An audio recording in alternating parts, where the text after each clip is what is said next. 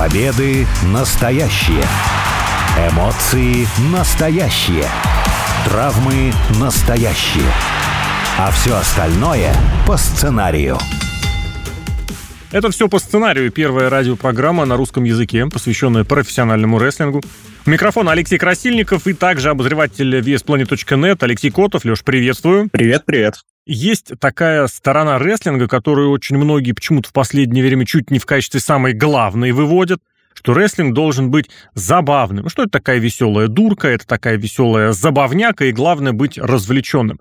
Конечно же, это в рестлинге есть. Главное ли это? Нет, конечно же, главным это быть не должно, но тем не менее, это вещь, без которой рестлинг существовать не может. Ну и одно из, наверное, олицетворений такой забавной стороны в рестлинге это матч, который проходит по нетипичным правилам, с нетривиальными условиями, или вообще немножечко заставляют задуматься, а рестлинг ли мы смотрим. У тебя какое отношение к таким матчам? Это широчайший спектр, на самом деле, от каких-то редких условий до, допустим, чего-то вообще комедийного. Поэтому выбирай то направление, которое тебе интересно, и делись отношением. Да, отношения на самом деле разные, потому что и матчей очень-очень много всяких разных подобных. Началось это наверное, как появился рестлинг, примерно в то же время начали появляться и подобные матчи, потому что рестлинг — это, как мы нередко говорим, в первую очередь все же развлечение, ежели спорт, как его тоже можно назвать. Но вот спортивное развлечение — самый лучший термин, который сюда подходит. И э, подобных матчей настолько много, что в качестве, э,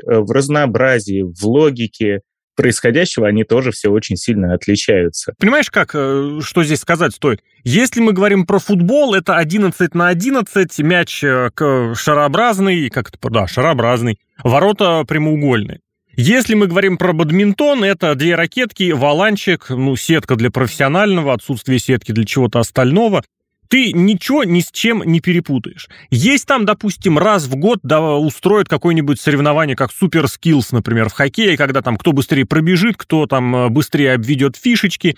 В боксе ничего такого не придумать. Есть всякие шоу-бои, но там просто послабления в правилах делают. Почему же так спокойно в рестлинге относимся к послаблениям? В развлечениях все то же самое. Если есть акробатика, акробатика, жонглерство, жонглерство, где-то есть смешение но никто не предложит тебе посмотреть на ложку и сказать это вилка. Ну, может быть, где-то и предложат. Но если проводить сравнение со спортом, опять же, то там какого-то пространства для креативного маневра очень мало. Там действительно очень четкие правила. И в каком-нибудь футболе шоу сделать иным способом, кроме как э, тем, что вот есть хорошие спортсмены, отличные игроки, которые могут показать зрелище. За пределы этого выйти, ну, очень сложно.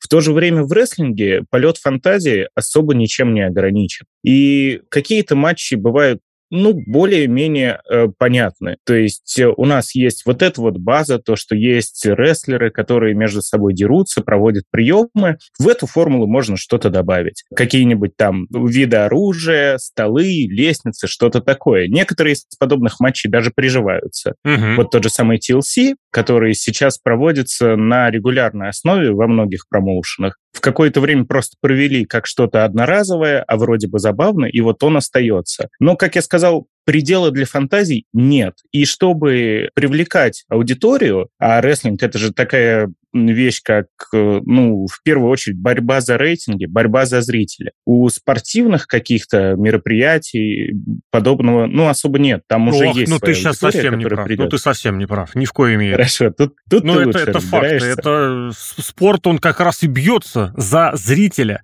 за посетителя, потому что у человека есть ограниченное число денег, и в особенности сейчас, когда число развлечений какое-то запредельное, когда онлайн готовы предложить все, что угодно, от любых каких-то популярных традиционных видов развлечений до каких-то вообще развращенных и непонятно каких, человек все это сможет получить за определенную денежку. И здесь как раз футбол, бокс, хоккей, какие-то баскетбол, другие традиционные виды спорта, они в очень сложных условиях. Они вынуждены драться и за зрителя, и в конечном счете за рекламные контракты. Это к тому, что телевидение и э, спорт — это все еще очень взаимозависящие друг от друга вещи, спорт очень важен, очень для телевидения. И телеэфиры очень важны для спорта, поэтому и бьются, поэтому и пытаются сделать как раз более адаптированными к телевизионному формату. И отказываются от чего-то традиционного, старинного. И тут как раз любители спорта классические просыпаются. Как это так? Вы лишили мой любимый вид спорта, например, классического контроля времени в шахматах. Нет, я хочу, чтобы в шахматы играли вот эти 8, 9, 10 часовые партии, которые ни в телевизоре, ни в онлайне смотреть-то никто не будет. Но ценителям важно именно это. Но я бы к другой твоей фразе подвязался в самом начале, которую ты сказал, что, мол, спорт ничем другим цеплять не может. А если рестлинг обращается каким-то вот таким дурацким, странным, забавным правилам, это ты TLC еще вспомнил, ладно. А вот что-нибудь, например, на шесте, когда, например, в WCW портрет э, пьяного уволенного бывшего рестлера оказывался вот на палке, которая установлена в углу, ты должен залезть, снять и получить что-то, чтобы этим воспользоваться. Или, например, когда вывозили мать одного из участников на подъемнике, поднимали над рингом. Или, например, тройную структуру типа клетки из э, бамбука, через которую ни черта не видно, но рестлеры участвуют. Много разных дурацких правил. И это как раз вот я хотел как раз, Вадик, к твоей подвязаться, когда ты сказал, что, мол, э, в спорте только спорт. Но так а это ли не смысл вообще любого действия, не только спортивного, не только развлекательного, любого действия, когда твое искусство является тем, что ты демонстрируешь, и тебе за это платят и деньгами, и вниманием, и популярностью. А если ты прибегаешь к чему-то другому, ну, значит, может быть, ты не так и талантлив? С одной стороны, да, можно, конечно, и такое сказать, но мне кажется, что рестлинг, особенно сейчас,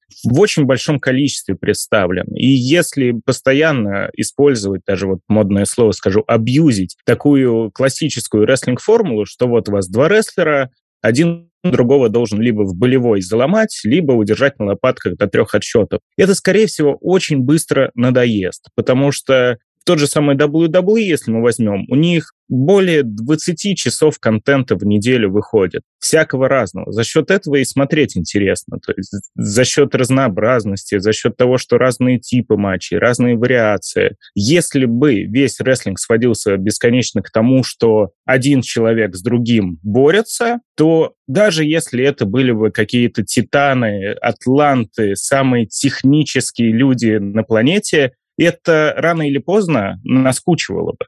И вот именно здесь и подключаются эти дополнительные какие-то правила, какие-то вариации, и простор для них в рестлинге просто безграничный. А вот плохо это или хорошо, сейчас, я думаю, и поговорим. Вообще, я немножечко удивился, где ты насчитал 20 часов у WWE в неделю. Наверное, раза в два все-таки поменьше. Если посчитать все телевизионные шоу, телевизионные проекты, там, ну, десятка будет максимум если с Pay-Per-View, с премиум-шоу чуть больше. Но я про другое, наверное, здесь хотел сказать.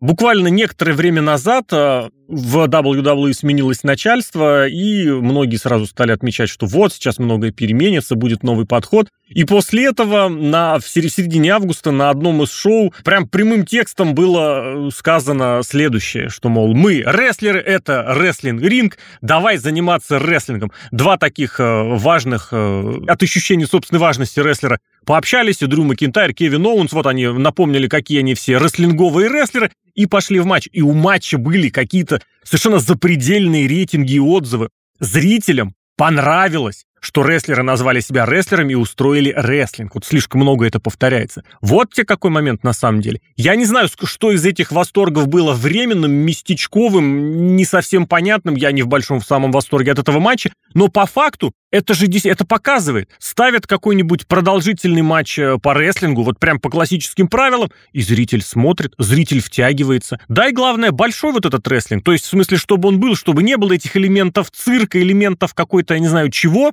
ну, совсем уж клоунады. И тогда зритель, возможно, э, останется, закрепится. Более того, иногда еще и появится. Поэтому тут я бы не сказал, что прям фанаты рестлинга хотят чего-то нового. Более того, они готовы уставать от классического рестлинга. А между тем, всякие правила чуть не каждую неделю придумывают.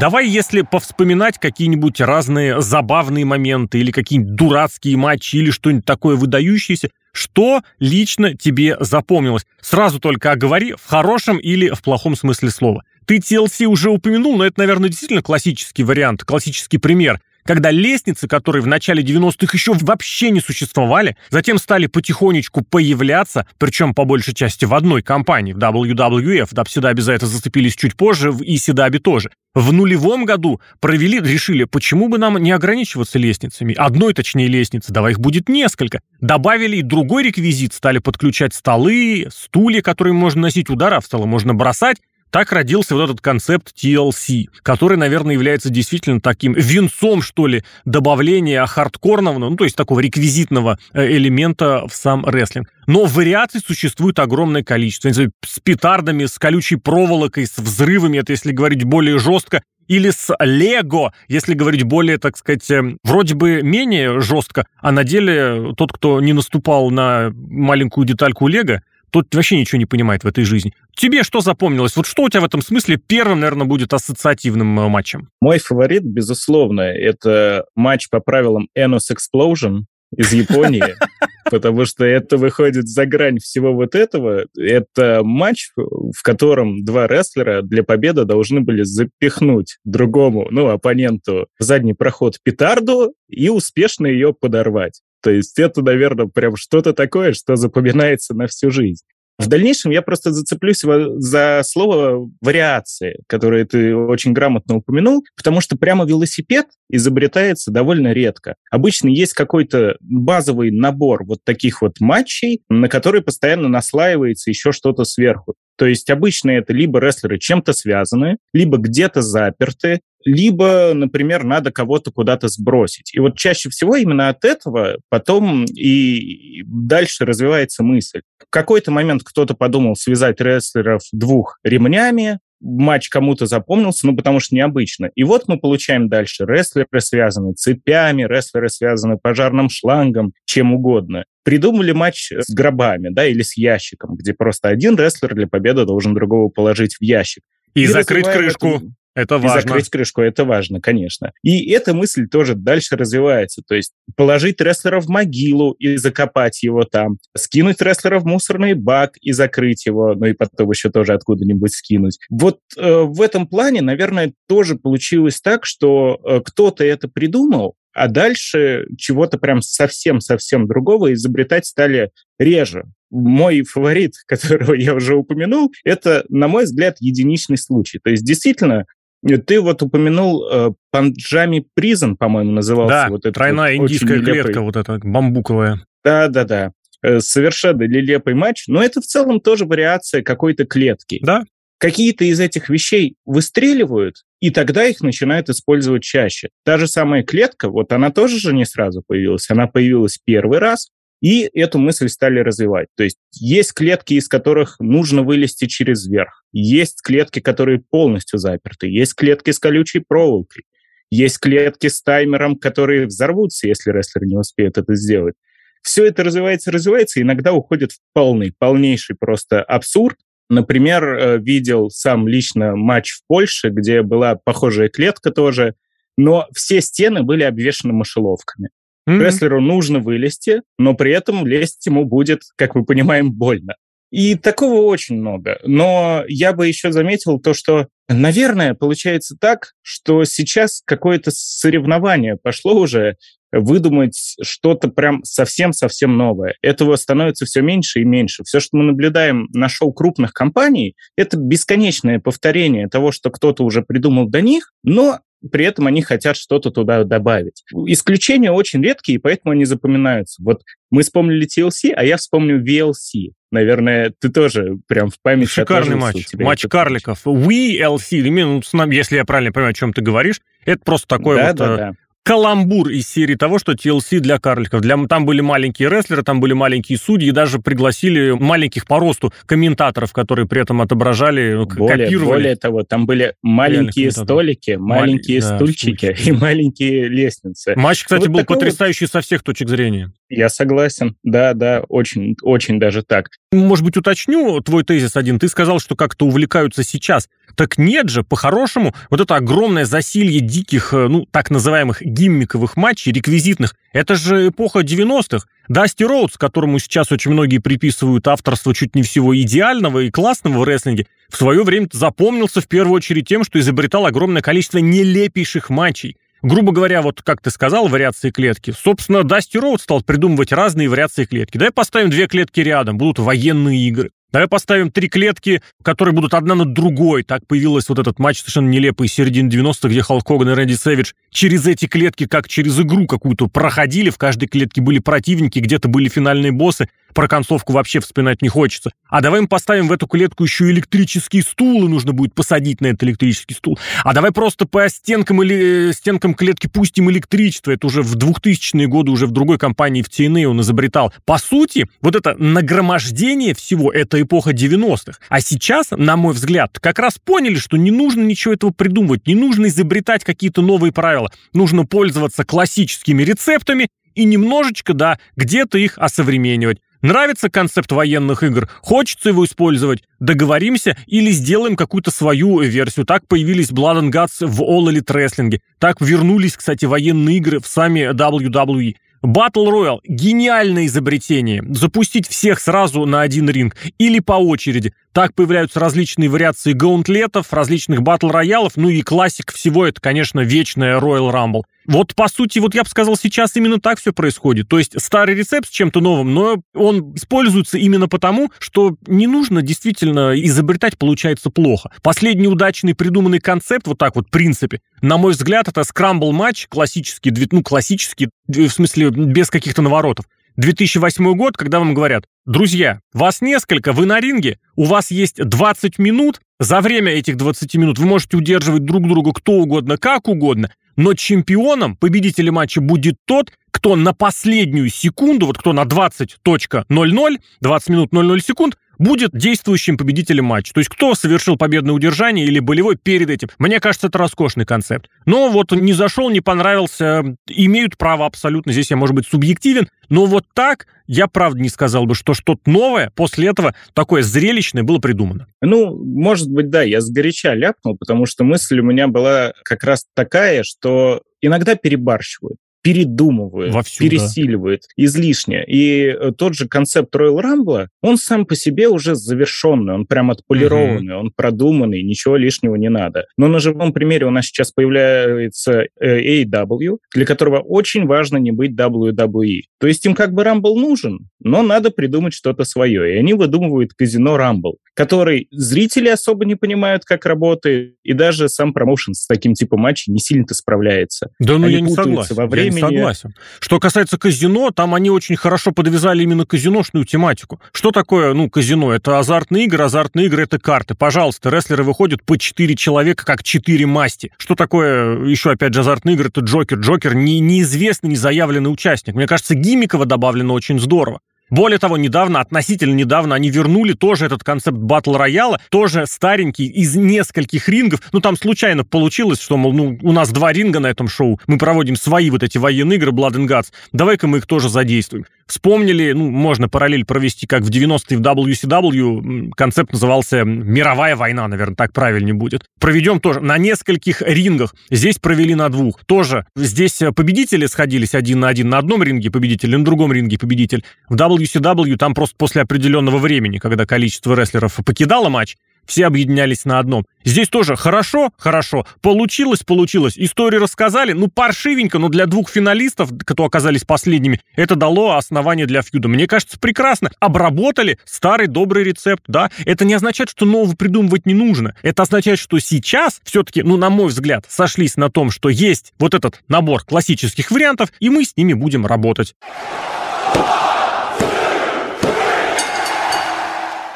Ну и давай в завершении тогда тоже еще про сильные, про слабые стороны всего этого поговорим, потому что да, упомянули желание привлечь, завлечь дополнительную аудиторию. Да, упомянули желание каким-то образом выпендриться. Выпендриться в хорошем смысле слова, показать, что у нас есть что-то, чего нет у других. На что еще ты обратишь внимание в плане плюсов, в плане минусов? Самый большой минус, который лично мне всегда прямо бросается в глаза, это то, что очень часто в погоне за какой-то вот этой вот новой идеей, за новым ноу-хау, то, что происходит, то есть рестлинг уходит на второй план. И когда придумывают какой-то необычный матч, прям который в новиночку для всех, рестлинг в нем, ну, сделайте что-нибудь, потому что все равно на это не делается никакой акцент. Все хотят, чтобы люди запомнили именно правила, именно как это выглядело. А сами матчи, ну, как получилось, так и получилось. То есть э, на их подготовку, на их проработку тратится уже намного меньше сил. Вот это вот очень-очень часто бывает. Мгм. С другой, конечно, стороны, большим плюсом Ну, давай пару примеров здесь сразу накинем. Я лично от себя приведу. Это тот самый Royal Rumble, который в последнее время очень редко удачный получается провести. Просто потому, что сам концепт — это минута между, ну, минута-полторы минуты между выходами рестлеров, но ты должен заполнять чем-то и содержание. И если в 90-е, можно сказать, в расцвет этих самых Royal Rumble, рестлеры внутри матча могли рассказать какую-то свою отдельную историю. Классические примеры Royal Rumble 92 года с победой Рика Флера, 97 года с противостоянием Бретта Харта и Стива Остина внутри этого матча. В 2000 можно тоже залезть, например, четвертый год, когда рестлер, которого не очень принято упоминать, Крис Бенуа, превозмогал, выйдя первым на матч и победив в итоге. Разные истории были. Сейчас, по сути, это просто заполнили ринг, зачистили ринг, вышел рестлер, даже финишеры не проводят. Раньше была такая фишечка тоже. Выскочил рестлер, самый неизвестный, но он провел пару своих ярких приемов и понеслась. Даже сейчас как-то с этим не получается. Матчи с лестницами редко когда в последнее время удаются, просто потому что, ну, действительно, ставится матч с лестницами ради матча с лестницами. Это просто в качестве таких самых, наверное, основных примеров, на что можно пожаловаться. Тот же матч Money in the Bank э, не упоминали сегодня, но по сути сводится к тому, кто снял этот самый кейс, и все. Больше не интересно из матча ничего. Ну, и мне кажется, то, что многие крупные промоушены сами загнали себя в ловушку, то, что вокруг того же Money in the Bank матча строится одно из крупнейших pay-per-view за год. И вроде бы они привлекают внимание аудитории к этому, а с другой стороны, уже все равно это стало обыденностью. И, как ты правильно сказал, интересен становится только результат. Они иногда пытаются сделать отхождение из этой формулы. Вот, э, например, когда в прям в разгар пандемии шоу проходилось по всему э, зданию WWE, они походили По разным окнам, этажам, да. по разным этажам. В итоге поднялись на крышу, там даже несколько рестлеров погибло. Не-не-не-не, там было уточнение, что выбрасывали их не вниз, выбрасывали их на маты, которые расстелены По вокруг. Там даже звук да, специальный да. добавляли, просто понятное дело, что за это никто не зацепился. А вот за то, что выбросили с крыши, да. Ну, выглядело забавно, хотя запомнилось. Вот я не могу вспомнить, что было даже на Money in the Bank в этом или в прошлом году, а тот я вспоминаю, он вроде в позапрошлом. память это был. пощадила, потому что сейчас как раз хочется сказать о другом минусе, что в такие матчи по странным, по неприличным, неприятным, нетипичным правилам ставят рестлеров, которые к ним не готовы. И ты смотришь матч, и ты понимаешь, что, ну вот, например, женский Money in the Bank в этом году просто был откровенно провальным, потому что женщины, которые вышли участвовать, кроме буквально одной-двух, не понимали, что они делают, не понимали, для чего. Они воспроизводят то, что предусмотрено сценарием, это результируется либо в травмы, либо в повреждения, либо просто в испорченные моменты. Зачем это было сделано? Кому это нужно было? Не понимаешь. И вот я этот минус бы хотел отметить, что не только разучились э, продумывать идею э, к матчу, но и готовить участников к матчам. Но это же просто ужасно. Потому что каждый, судя по всему, считает, что сможет исполнить что угодно в любом матче. А это далеко не так. Это, на мой взгляд, очень сильный минус. Ну, Согласен, но предлагаю на каком-то позитиве Давай. все-таки закончить. И я отмечу один из основных плюсов. То, что если подходить к делу умело, то подобные матчи можно еще и очень неплохо приплести к сюжету, приплести к гимику. Вот э, Дарби Аллен, например, который очень часто проводит матчи с гробами, и это вписывается в его персонаж, это прям всегда какая-то история. Оранж Кэссиди с Крисом Джерико устроили замечательный матч. Я уверен, то, что это просто Джерико захотел нырнуть в бассейн с пуншем, что он благополучно и исполнил. Но вот так вот. И из личных примеров, чтобы, опять же, из какого-то глубокого Индии. У нас один раз была история, раз ты вспомнил про Лего, прям замечательная история. Однажды как раз перед шоу случился такой закулисный сегмент, что рестлер выходил из души, ему, мол, под ноги рассыпали лего, и на основе всего этого был построен матч, где два рестлера на скорость должны были построить город из лего. О, Господи. Дру- оппонент мешает, разумеется. Вот. Но надо было построить домик из лего. Судья должен был одобрить, что это завершенная конструкция, и потом в эту конструкцию надо было оппонента для победы уронить. Вот так вот можно рассказать историю. А вот даже смотри, у меня вопрос. шоу. Сходу вопрос. А зачем тогда нужно было конструкцию построить первым? чтобы быстрее уронить на нее оппонента. А бросать можно было только в свою, да? Да, да, да. А, тогда понятно. Просто нет, в этом случае ему возможен бесконечный вариант матча. Я свою конструкцию строить не буду, пусть оппонент строит, зато я в него его буду бросать и бросать и пользоваться этой вероятностью. Я что-то, знаешь, логику как-то стал чересчур подключать, но это прекрасно тоже нужно понимать, что если мы смотрим про рестлинг, нужно логику все-таки держать где-то безусловно, э, в виду, но не на первом плане. Просто потому что, да, давайте не забывать, что в рестлинге могут быть и забавные моменты, и должны быть забавные моменты. Да, большая часть э, гиммиковых, реквизитных матчей, наверное, они по большей части какие-то серьезные, они уже привычные. Те же и лестницы, столы, стулья, те же Royal Rumble, они, в принципе, ну, как сказать, это серьезные матчи, это прям брендовые матчи. Но есть действительно встречаются такие, где не то, что сложно разобраться в правилах, а где ты не понимаешь, что ты вообще смотришь. И именно поэтому в рестлинге ту же логику может победить, например, Кота и Буши, который уже неоднократно устраивает бои против резиновой куклы, долгие бои, мучительные, по правилам Айронмена, и побеждает. Слушай, ну я тут с тобой не соглашусь, что это нелогично, потому что, ты знаешь, вот это вообще же отдельный вид искусства, на мой взгляд, в рестлинге, которое не очень э, заслуженно обходится стороной. Это же, по сути, показательное сольное выступление. То есть, в принципе, мы понимаем, что рестлер, он и проводит приемы, и принимает приемы. А когда он фактически тащит на себе оппонента в прямом смысле слова, ну это да, это матчи и Кенни Омега проводил, и Кота и Буши, тот же самый промоушен, где разные другие штуки придумывают, DDT э, в Японии, это же, по сути, ты один на ринге. Можно даже еще дальше пойти. В GCW в Индии проводили еще тоже великолепный, на мой взгляд, по идее, по задумке матч. Матч невидимок.